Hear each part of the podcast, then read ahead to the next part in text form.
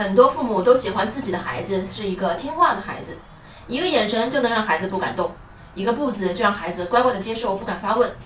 可是这样听话的孩子真的好吗？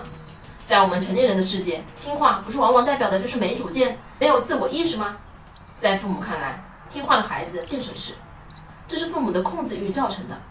长期这样严厉氛围下的听话，只会让孩子失去独立思考的能力，失去敢于反驳的勇气，只能被动的被人安排。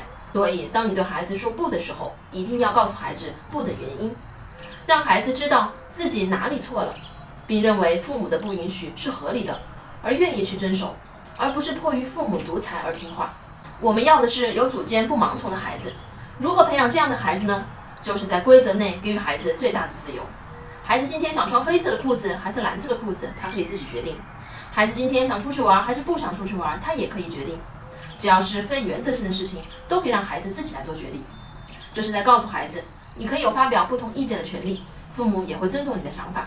这样做需要父母愿意花时间和孩子去解释为什么不可以，甚至去带孩子试错，这才能让孩子自发的明白对错，让孩子具有独立思考的能力。